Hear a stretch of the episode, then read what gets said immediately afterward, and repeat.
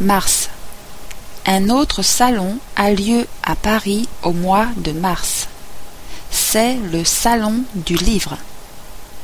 Les éditeurs y exposent leurs plus récentes publications et les lecteurs peuvent choisir parmi toutes les nouveautés qui leur sont présentées.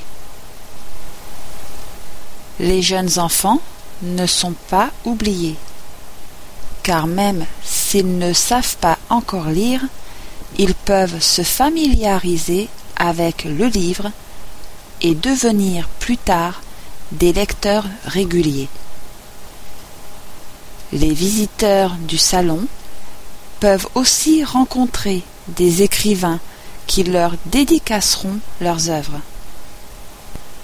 C'est au mois de mars également qu'on passe à l'heure d'été en France. À cette occasion, les Français avancent leur horloge et leur montre d'une heure au printemps. À l'automne, ils les retarderont d'une heure à nouveau pour se remettre à l'heure d'hiver.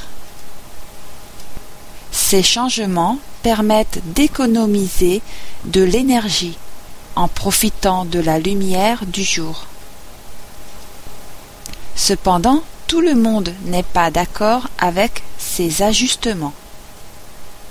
Certains pensent en effet que ces changements artificiels perturbent le rythme des nouveau-nés, par exemple.